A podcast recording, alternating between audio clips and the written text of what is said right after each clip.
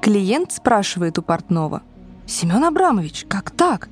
Бог создал мир за семь дней, а вы мне месяц шили одни брюки». Молодой человек, да вы посмотрите, каков этот мир и какие это брюки. Философствующая андатра. Это передача «Философствующая андатра», и с вами я, ее ведущая, Анна Контианко. В эфире радио «Глаголев FM. В прошлом выпуске мы с вами пытались разобраться, что такое бытие и откуда оно взялось. И после долгих исканий мы пришли к выводу, что либо оно само как-то организовалось, и на его фундаменте возник мир, либо бытие — это дело рук Бога. Что ж, давайте поговорим о Боге. Когда Аристотель в первичном бытие разглядел Бога, он, конечно же, имел в виду некую абстрактную всемогущую сущность, абсолютный ум. А с приходом христианства позицию перводвигателя занял вполне конкретный Бог. Первая книга Ветхого Завета так и называется «Бытие», и в ней рассказывается, как Бог за шесть дней сотворил небо, землю, всех животных и человека. При этом создал он все это буквально из ничего – в Библии упоминается, что о себе Бог говорит «Я есть сущий», а также «Я есть альфа и омега, начало и конец, первый и последний». На основе этих самоопределений богословы пришли к выводу, что Бог существует вечно, вне времени и пространства. До того, как христианство стало главенствующей религией в Римской империи и еще некоторое время после – когда формировались догмы, между христианскими мыслителями велась нешуточная борьба. Они пытались доказать друг другу свою правоту.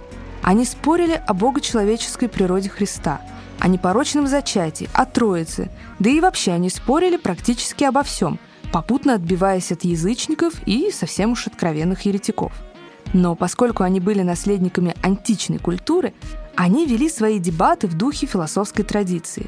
Они приводили убедительные, логически выверенные аргументы в пользу доказательства своих утверждений. Это была эпоха таких высокоинтеллектуальных богословских батлов. И вот так сформировалась уже христианская философия, опираясь с одной стороны на веру, а с другой — на разум. Хотя вера была, конечно, на первом месте. Возникла традиция логически обосновывать не только догмы, но и вообще все, во что должен верить христианин — Помните, у Булгакова в «Мастере и Маргарите» Воланд заявляет, что есть ровно пять доказательств бытия Бога. И все их опроверг Иммануил Кант, а затем предложил свое шестое. Впрочем, тоже не идеально. Когда я читала это в первый раз, лет в 15, мне было дико интересно, как это вообще возможно, доказать существование Бога. Почему доказательств было ровно пять, и что такого неожиданного придумал Кант? Надеюсь, вам тоже это интересно, потому что сейчас я вам все это расскажу. Так вот, на самом деле, за всю историю христианской философии доказательств существования Бога было не пять и даже не шесть, а гораздо больше. Думаю, и вы к концу передачи сможете придумать свое. Просто некоторые из этих доказательств очень похожи. Так откуда взялась цифра 5? Дело в том, что Фома Аквинский, один из самых авторитетных католических философов Средневековья, сформулировал ровно пять доказательств бытия Бога. И если кратко, то вот в чем их суть. Первое доказательство. Все движимое получает свое движение от чего-то иного, что превращает потенцию в акт. Следовательно, необходим вечный двигатель, который и будет все двигать. И это Бог. Второе доказательство. У всего на свете есть причина. И в этой серии причин невозможно идти до бесконечности. Надо найти первопричину всего — и такая причина, которая является причиной самой себя, это Бог. Третье доказательство. Все вещи начинают свое существование только благодаря тому, что уже существует. Если ничего нет, то ничего и не может начаться. Значит, должно быть нечто, существование чего необходимо, а не случайно. И это должно быть вечно действительное существо, то есть Бог – Четвертое доказательство. Все имеет ту или иную степень совершенства, доброты, правдивости и прочее. Но это подразумевает, что где-то есть максимально совершенное, доброе, истинное и так далее. Должна быть абсолютная причина благородств в человеке. которая сама является максимальным концентратом всех благородств. И такая причина — Бог. Пятое доказательство. Даже вещи, лишенные разума, ведут себя так, чтобы достичь наилучших результатов. У них есть конечная цель, у них есть намерение. Но откуда они, эти намерения, если у них нет разума? Как за летящей стрелой мы угадываем лучника, так и за этой всеведущей и направляющей силой мы видим Бога. То есть, если коротко, мы смотрим на этот мир, удивляемся его сложности и красоте и приходим к выводу, что только бесконечно всемогущее существо могло его создать. Довольно легко показать, что все эти доказательства несостоятельны, а современные атеисты так и вовсе насмехаются над ними. Например, Ричард Докинс, эволюционный биолог и воинствующий атеист, возмущался, что такие доказательства только курам насмех. Почему бы тогда не сказать, что поскольку все люди пахнут потом с разной силой, где-то должен быть совершенный образец, обладающий максимальной пахучестью, и такой абсолютный вонючка и есть Бог. Да, вынуждены согласиться, доказательства не железобетонные. Хотя, справедливости ради, замечу, что некоторые коллеги Докинса, удивляясь сложности и слаженности мира, признают, что готовы поверить, что тут не обошлось без гениального плана. И можно даже сформулировать доказательства бытия Бога на основании науки. Например, ученые столкнулись с интересным выводом. Если бы на Земле были хоть немного иные условия, жизнь, и тем более человек, никогда не смог бы появиться на свет. Если бы Солнце было чуть ближе или чуть дальше, если бы наша планета не вращалась вокруг собственной оси, и даже больше, если бы физические постоянные были другими, некому было бы задумываться о Боге. И потому налицо разумное устройство Вселенной. Она специально создана таким образом, чтобы в ней смог появиться человек. На это, конечно, тоже есть что возразить. Например, что это просто невероятное стечение обстоятельств. А если бы во Вселенной не было людей, то некому было бы и задумываться, откуда она взялась такая, какая есть, и есть ли в ней место Богу. Философствующая андатра. Дальше анекдот. Умер Эйнштейн. Попадает он к Богу, а тот ему говорит, «Ты — одно из лучших моих творений, ты узнал больше моих секретов, чем кто-либо еще, но и ты не узнал всего. Спрашивай меня все, что хочешь». Эйнштейн просит показать ему формулу человека. Бог тяжело вздыхает, потом начинает писать формулу. Три дня писал мелом на доске, исписал километр, ужасно устал, наконец закончил. Эйнштейн смотрит, смотрит, вдруг тычет пальцем в середину и кричит – но тут же ошибка, господи!» Бог тяжело вздыхает и говорит, «Я знаю». Философствующая андатра. Есть еще один тип доказательства бытия Бога, и строится он не на любовании миром, а на определении самого Бога. Обычно его представляют как нечто самое всемогущее и грандиозное во всей Вселенной.